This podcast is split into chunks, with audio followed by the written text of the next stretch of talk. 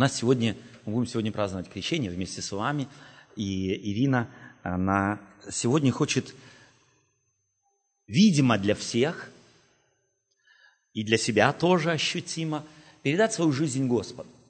Крещение – это всегда особый, э, особое служение, это особый, если можно так сказать, особое событие в жизни каждого человека.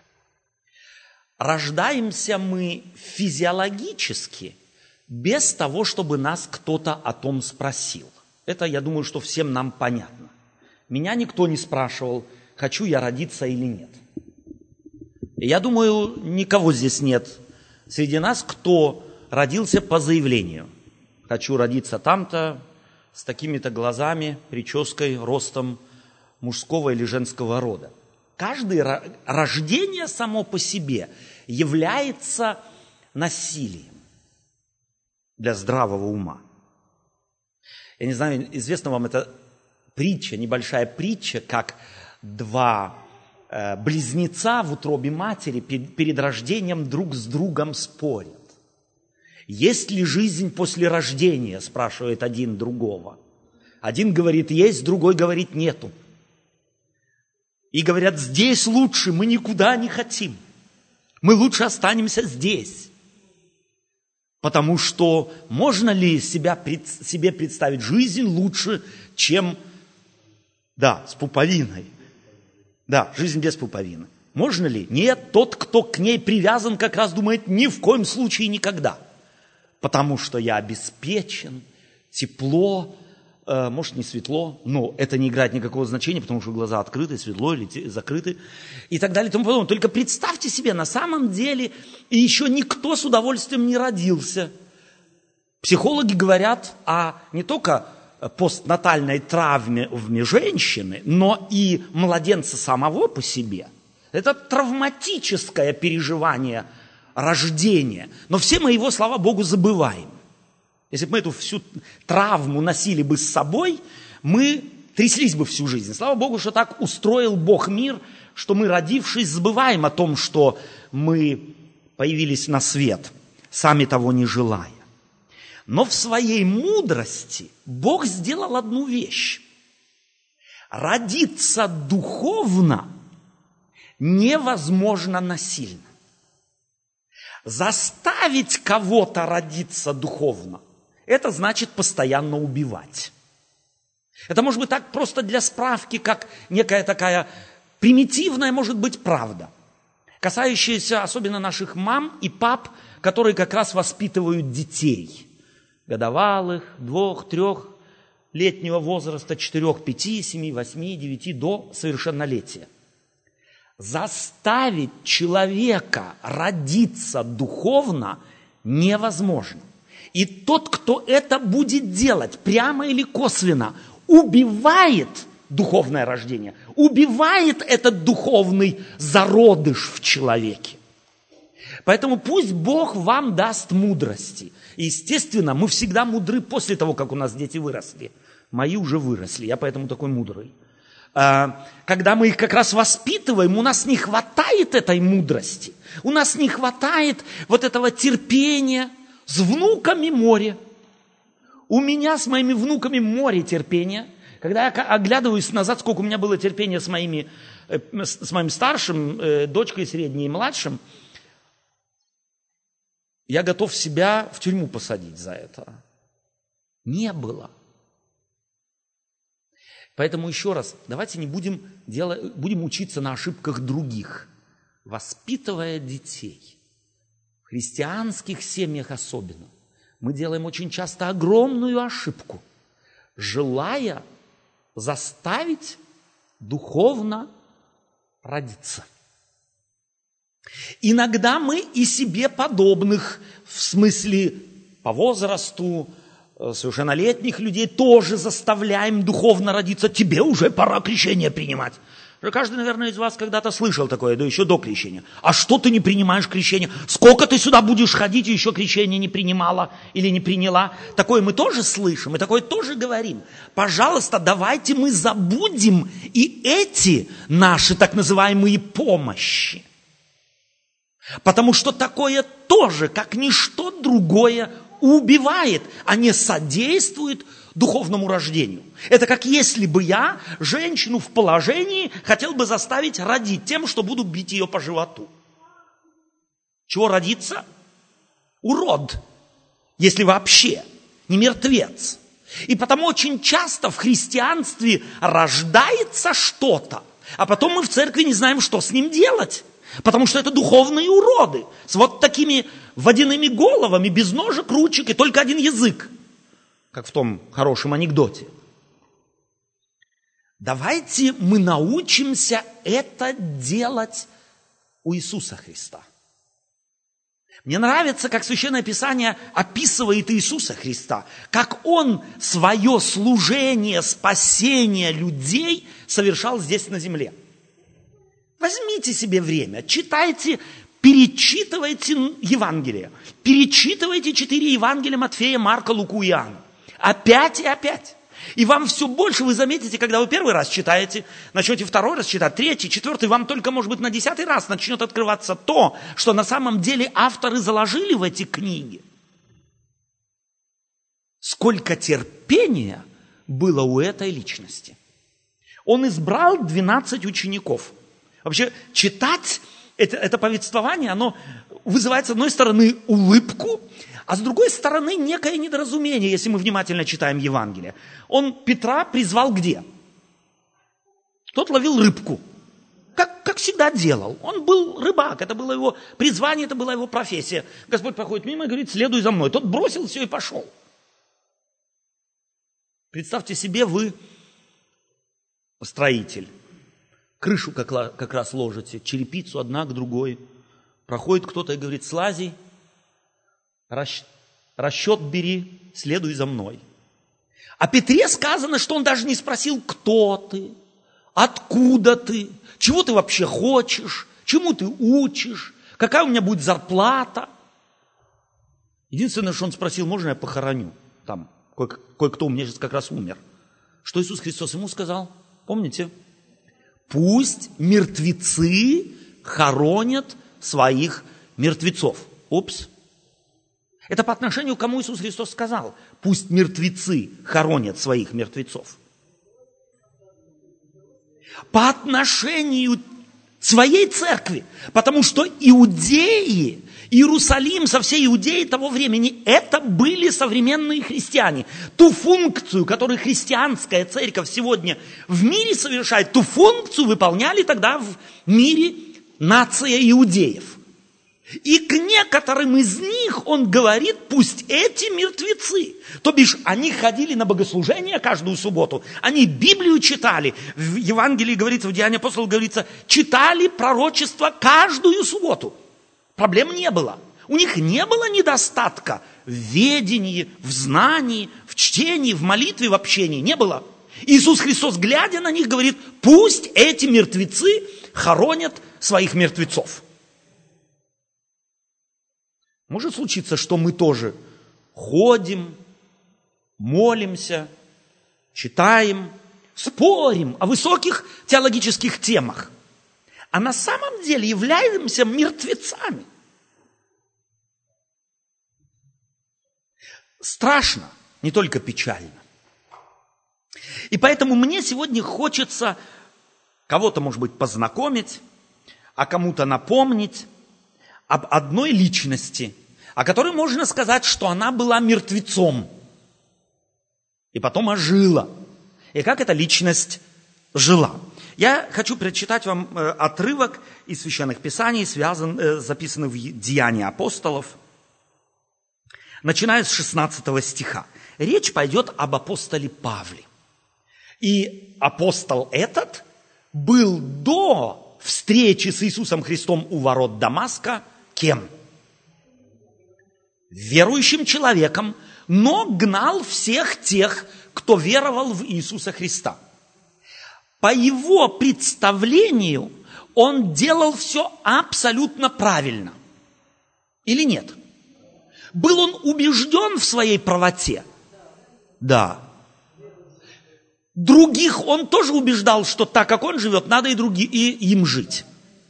Чем он фактически занимался – в Евангелии говорится, что он брал определенные удостоверения у власть имущих, чтобы идти по городам и селам и выискивать вот тех, которые какому-то Христу кланяются, о каком-то Христе говорят, чтобы их арестовывать и в тюрьмы бросать. Первое. Тот, кто Христа не понял, тот, кто Христа не принял, тому присущи такие методы. Выслеживать и заставлять разными методами и способами. Мы настолько изощрены в этом плане, что э, перечислять не стоит, как мы можем заставлять людей.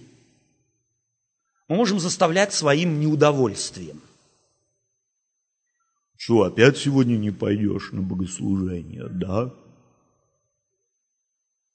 А мы же договаривались, что ты сегодня пойдешь. Я на тебя обиделся. И я на тебя обиделась. Кому неизвестны? Пусть недословная фраза, а подобное внутреннее желание договориться с кем-то, чтобы он уже ни за что не откалячился. И обязательно пошел. Кому неизвестно. Это делал апостол Павел. Но до того, как... И это делал он до встречи с Иисусом Христом он рассматривал мир как и людей, как те, которые ему должны. Они должны жизнь свою, религиозную, повседневную, личную строить так, как он ее себе представлял. А после того, как встретился с Иисусом Христом у ворот Дамаска, помните, это потрясающее потрясающий момент в его жизни. Он, во-первых, ослеп, во-вторых, должен был быть крещенным каким-то учеником Ананией. Представьте себе, что Бог с этим человеком делает. Апостол Павел был, собственно говоря, теологом первой гильдии или первой категории по тем временам. Он мог лекцию прочитать на любую тему в теологическом плане. Когда же Господь его покорил, то он его испытывает, знаете, чем? Смирением. Прими крещение от ученика, студента Анании. Неизвестно какого, студента. Известных студентов не бывает, в общем-то, в целом. Если это очень редко, это большое исключение – Прими от него крещение. Расскажи ему все. Душеспасательную работу не ты с ним, а он с тобой проведет. Иногда Бог ставит нас на грань. И когда это Он позволил собой Господу сделать, то в э, послании к римлянам мы можем читать, Он вдруг заявляет, «Я должен всем».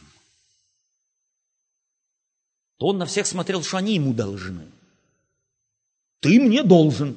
Ты обещал на богослужение пойти. Ты обещал Библию читать. Ты обещал вовремя прийти. Ты обещал уроки сделать. Ты обещал меня не третировать. Ты обещал меня любить. Ты обещал... Ты, ты, ты, ты. Кто так говорит, тот как смотрит на мир? Все должны. Мне все должны. Где Иисус Христос вел себя так.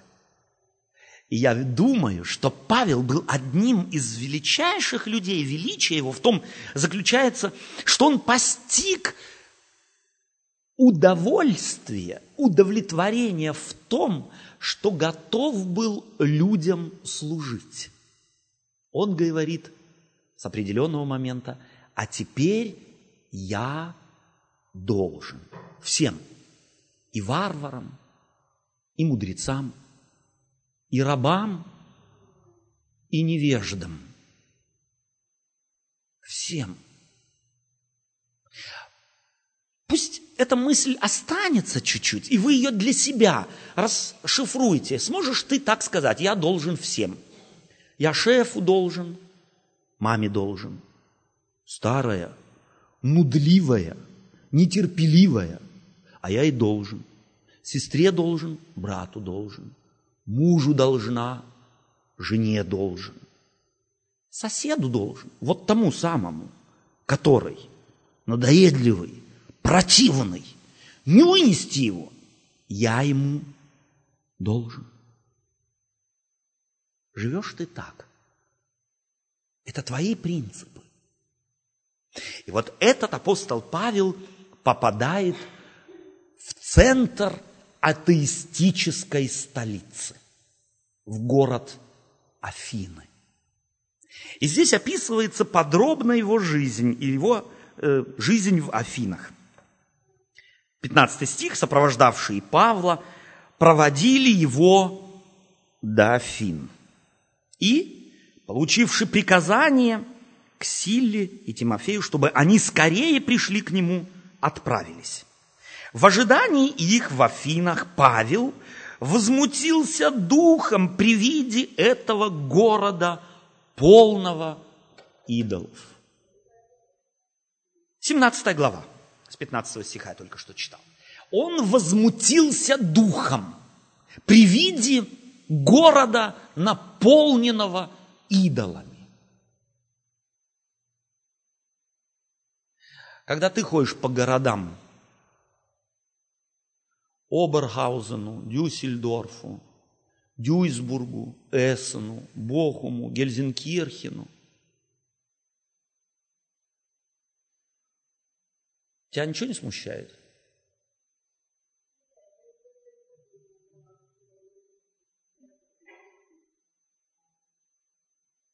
Обратите внимание, что то, с чем столкнулся апостол Павел, не было чем-то из ряда вон выходящим. Это было нормальное явление. Те, если можно так сказать, капища этим всем богам, которые, которым строили афиняне свои храмы, это было нормальное явление. Он возмутился духом, и если бы не читать этого текста дальше, а попробовать себе представить, как возмущенный, внутренне возмущенный человек реагирует на все, что ему не нравится. Вот вы, когда возмущены чем-то, как вы реагируете? Вслух высказываем. До того, что иногда нам говорят, ну уже перестань, когда закончится. Но не Павел. Обратите внимание Павла, на Павла этот человек постиг принцип Божий. В ожидании в Афинах Павел возмутился духом при виде этого города полного идолов. И так он рассуждал в синагоге с иудеями и чтущими Бога, и ежедневно на площади со встречающимися. Что он делал? Рассуждал. Он вел с людьми диалоги. Он хотел знать, как мыслят люди, как живут люди, что побуждает их к тому, что, что они делают. Он на самом деле был человеком, который хотел постичь функцию этого общества. Как часто ты хочешь узнать, как функционирует общество, в котором ты живешь? Что ценно для людей, что нет ценно, что у них на первом, на втором, на третьем месте стоит. Как часто? И вот в этом абсурд многих христиан. Я говорю о насилии. Мы очень часто думаем, что так, как мы мыслим, мыслят все. И что, что для нас ценно, то ценно для всех. И мы как танк по городу. Для нас ни перекрестков, ни светофоров, ни людей, ни очередей, ничего нету. Мы же христиане, и все должны думать, как мы, чувствовать, как мы, оценивать, как мы, вести себя, как мы. Но это абсолютно не факт. Мир, в котором мы живем, имеет совершенно другие ценности, чем мы их имеем. Я надеюсь, это нам понятно. Как здесь у апостола Павла были одни ценности. Кого в Афинах смущали эти все языческие боги. Кого смущали, кроме Павла? Ну, может, еще два-три человека в синагогах, которые сидели и рассуждали с Павлом. Для всех остальных это все было норма, все было дивно, все было хорошо, все было симметрично, красиво. Да, правильно. Одного смутило. И что он делает? Он не идет читать лекции. Он не называет их последними примитивными идиотами, которые кланяются каким-то богам, сделанным из камня, железа, золота, серебра и так далее и тому подобное. Ведь и тогда это было нелогично, или оно только сегодня нелогично, сделать себе бога из дуба и кланяться ему. Оно и тогда было нелогично. Но апостол Павел делает одну интересную вещь. Некоторые, он э, э, рассуждал на площади с встречающимися, и некоторые из эпикурийских и стоических философов стали спорить с ним, и одни говорили, что хочет сказать нам этот суеслов, а другие, кажется, он проповедует о чужих божествах, потому что он проповедовал им Иисуса и воскресение. Кажется, он проповедует о других божествах. До некоторых начало потихонечку доходить. Почему трудно иногда до людей доходят само собой разумеющиеся вещи? Да потому что человек – ограниченная величина. Человек на самом деле ограниченная величина. Наш черепок, он не безразмерный – и у людей там тоже. И прежде чем что-то им дать, то есть что-то у них забрать, нужно им попробовать что-то дать. А мы очень часто у наших детей, родственников, знакомых, друзей, которые еще не знают Иисуса Христа, не молятся, ни жизнь свою не посвятили Богу, не родились духовно, мы им хотим, у них вначале хотим забрать сигареты, первое водку, свинину хотим забрать, мы еще какую-то, о какой-то десятине иногда говорим, забрать хотят. Послушайте неверующих людей, как они говорят о церкви. Да им же только деньги нужны. Или, или они по-другому говорят? Им всем нужны только деньги. Первый факт, говорящий о том, до них чего-то не дошло. Что? Я не знаю, но я точно знаю, что если кто-то так говорит, то до него главное не дошло. Что, во-первых, в церкви Христовой никто денег у людей не отымает. И у нас финансовой полиции нету. Никто не заглядывает в твое конто, сколько получил или не получил, и сколько дал. И когда ты свой, э, свою, в свою руку берешь, и в этот мешок что-то кладешь, то никто не говорит, ну-ка открой-ка, что у тебя там. Потому что здесь мы в церкви уже очень часто находили не только деньги. Во всяком случае, я в моей практике – и пуговицы тоже. И просто бумажки. Нет у нас финансовой полиции. И каждый свободен перед Богом делать, что хочет. А кто-то может в кулаке просто воздух туда сунуть. И никто не будет проверять. Потому что мы живем не перед людьми, а мы живем перед Богом. И потому, если кто-то вам скажет, им только деньги нужны, то из собственного опыта скажите, может быть, этим людям, что речь в Евангелии, в Божьей Церкви не о деньгах. Хотя мы живем в этом мире, деньги тоже нужны. Это естественная и нормальная вещь. Но это второстепенный продукт, а не первостепенный продукт. И каждый, кто имеет опыт с Богом, тот дает с удовольствием сколько может. И если не может, то не дает. И никто не осуждает, никто не заставляет, и никто не требует. Так обстоит дело, между прочим, не только с деньгами – так обстоит дело и с внешним видом. У некоторых христиан э, существует такое представление, что если ты уже христианином стал, а особенно христианка, то тогда есть только определенная форма одежды. Но и здесь человеку дана абсолютная свобода.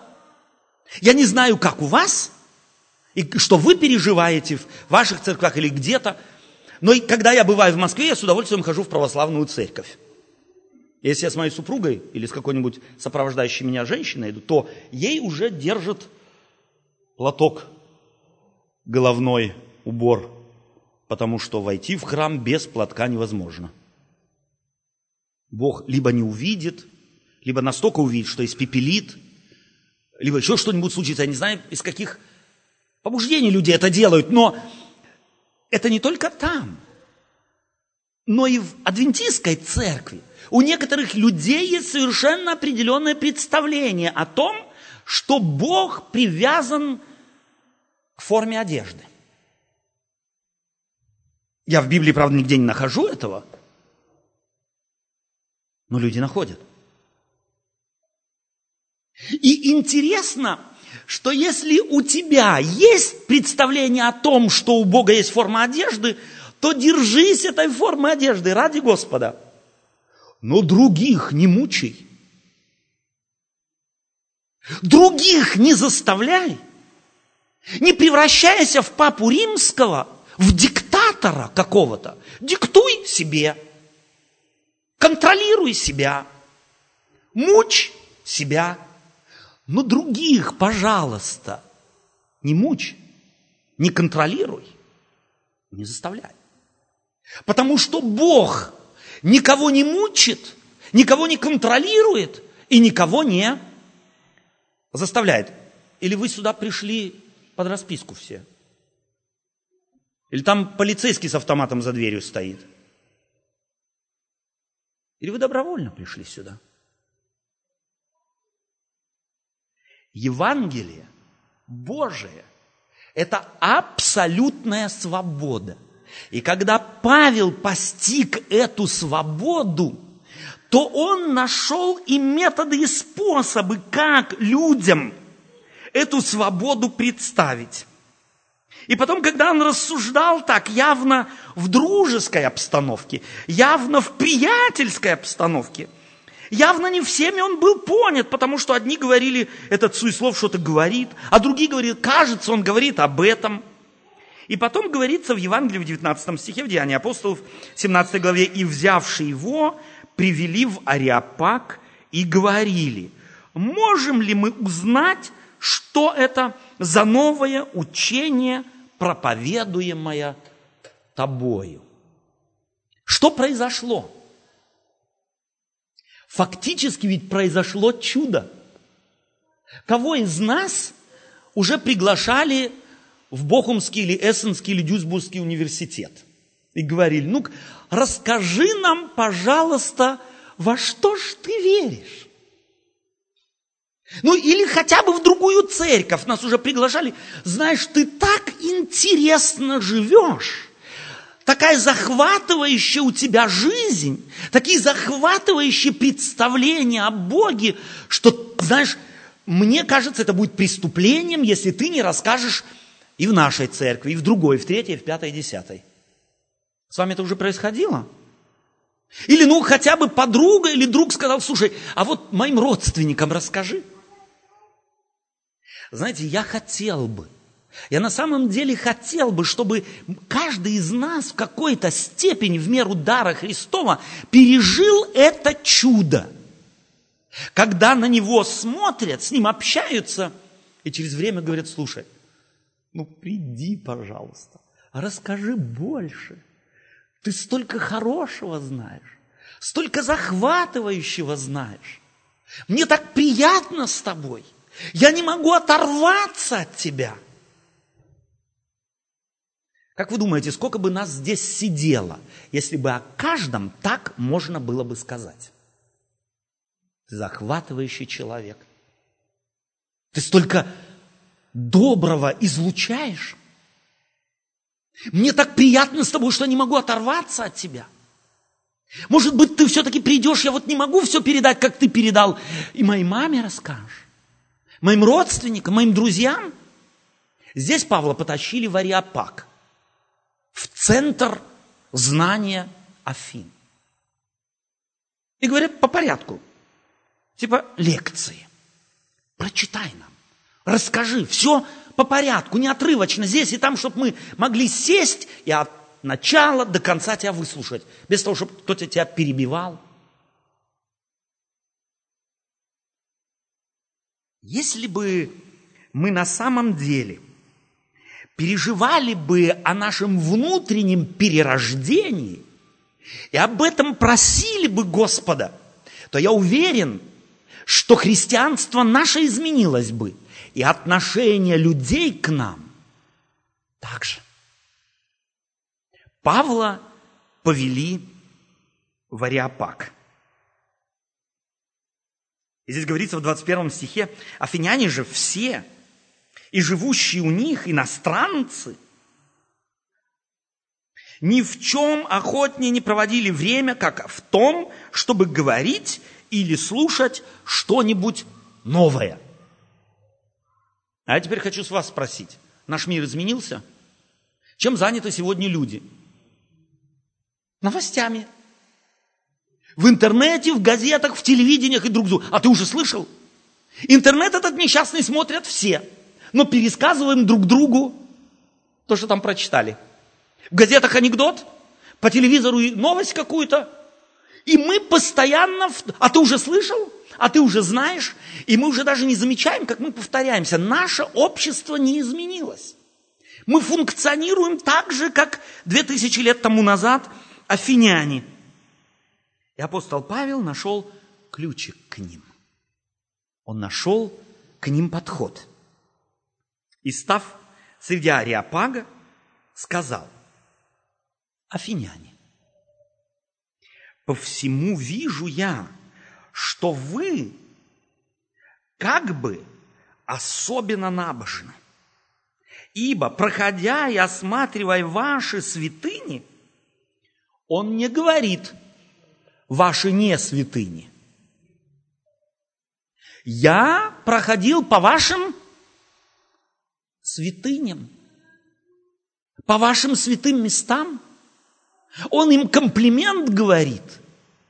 И говорит он, я нашел и жертвенник, на котором написано неведомому Богу. Кто этот жертвенник построил неведомому Богу? Афиняне. Кто они были? Язычниками. Из каких мотивов они этот жертвенник построили? На всякий случай, у нас уже Богу грома, Богу молнии, Богу ветра, Богу дождя, Богу снега, Богу рыболовли, Богу купли, Богу продажи, Богу свадьбы, Богу развода, уже все есть. И когда они так анализировали свои жертвенники, то они пришли к выводу, слушай, а вдруг мы прокараулили одного? А вдруг он потом будет так зол на нас – что нам мало не покажется. Так вот, чтобы такое не случилось ни с одним Богом, мы на всякий случай построим жертвенник неведомому Богу. Находчивости язычников я восторгаюсь. Но апостол Павел, которому был открыт живой Бог, Творец неба и земли, говорит им, вот этого Бога, которому вы жертвенник построили, я вам проповедую. Стоп. Разве он не знал, что до них ничего не дошло? Он должен. Чувствуете? Этот человек чувствует себя должным этим афинянам, и потому ищет, где же я могу подойти к ним так, чтобы их сердце открылось, разум открылся, и мы с ними могли свободно, без барьеров говорить. Он настроен на то, чтобы все барьеры, какие он в силу своей логики, человеческих способностей может, так сказать, устранить, он их устраняет и говорит, вот этого Бога я вам проповедую. Представьте себе, сегодня какой-нибудь пастор пошел бы на шальке – собрался бы с этими всеми фенами, шальке, полупьяными, полудраными, полукакими, и стал бы говорить, знаете что, вы верите в Бога футбола, они на самом деле в такого верят. Вот этого я вам и проповедую. Что бы вы сказали?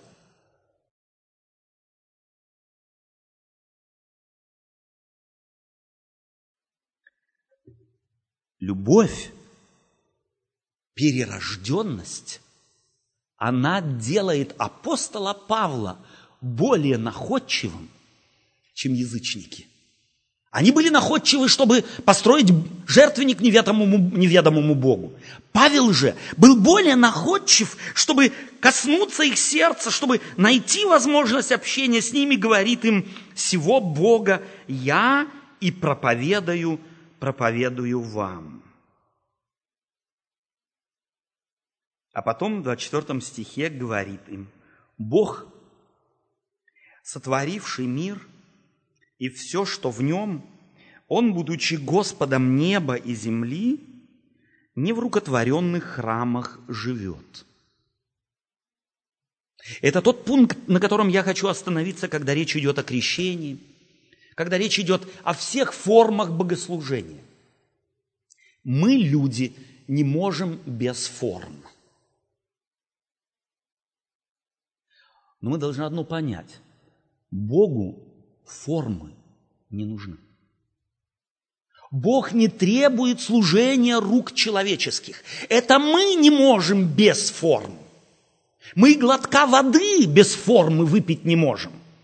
Нам хотя бы лужа нужна, чтобы пить. Нам какая-то форма нужна. Бог может без форм. И вот религия, похожая очень на свободу в Боге – она начинает обожествлять формы и забывает о содержании. И вот в апостоле Павле обнаружилась вот эта огромная, если можно так сказать, способность христианина, когда он столкнулся с Иисусом Христом. Он вдруг почел читою все то, что считал святым. А что он считал святым? Читайте в Галатам. Там написано, что? родился от такого-то, обрезан восьмой день, по закону отеческому непорочный. И если кто-то преуспевал вроде моем в этих вещах, то я более всех. А потом что говорит? Но ныне это все почитаю за ссор. Давайте мы переведем это все на наше время. Крещение – это форма, без которой невозможно. Она в Библии есть. Иисус Христос крестился. Апостолы крестили и крестились. Но форма это не свята сама по себе. Форма это не некое магическое действие, которое человека сохраняет от всех бед, болезней и скорбей. Крещение является исключительно лишь формой зримой для человека, живущего в материальном мире, который говорит, этот принял сегодня крещение, заключил завет с Богом и сделал это демонстративно, демонстрируя это перед людьми и Богом. Это точно так же, как бракосочетание. Кому оно нужно? Невеста любит бракосочетание, белое платье – фату. Но фактически что делает бракосочетание?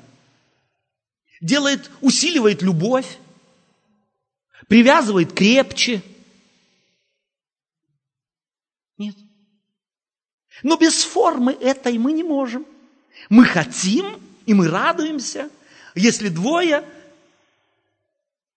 свой союз заключают вместе и делают это открыто, говоря, мы принадлежим друг другу. Вот она мне, я ей. Хороший ритуал, но не больше. Если кто-то суть и символ этого ритуала не постиг, то этот ритуал никак не укрепит, никак не сделает любовь сильней. Как точно так же и крещение. Без крещения есть спасение. В Библии говорится нет. Но само крещение по себе никак не является некой священной формой, которая сама по себе что-то меняет. Бог не требует рук служения, рук человеческих. Почему? Будучи Богом неба и земли, не, не в рукотворенных храмах живет и не требует служения рук человеческих, как бы имеющий в чем-либо нужду, но сам всем дает жизнь и дыхание, и все. Поэтому, когда мы приходим на богослужение, мы приходим на служение Бога нам. Может быть, это поможет нам немного освободиться от тех предвзятых мнений, будто молитву Бог слышит особенно хорошо, когда я на колени встаю. Когда я остаюсь на ногах, то это уже где-то теряет 15-20% своей силы. А если уж сидя сижу, или уж не говоря о том, лежа молюсь, то там вообще ничего, только до потолка доходит. А что с больными? А что с человеком уставшим, который лег, хочет уснуть и не может, и в этот момент вспоминает, что давай поговорю со своим Творцом. Он обязательно должен пойти, одеть брюки, галстук, встать на колени, только тогда молитва будет услышана. Или он может и под одеялом, лежа в подушку, уткнувшись, как плачем мы иногда от досады, говорить с Богом. Бог,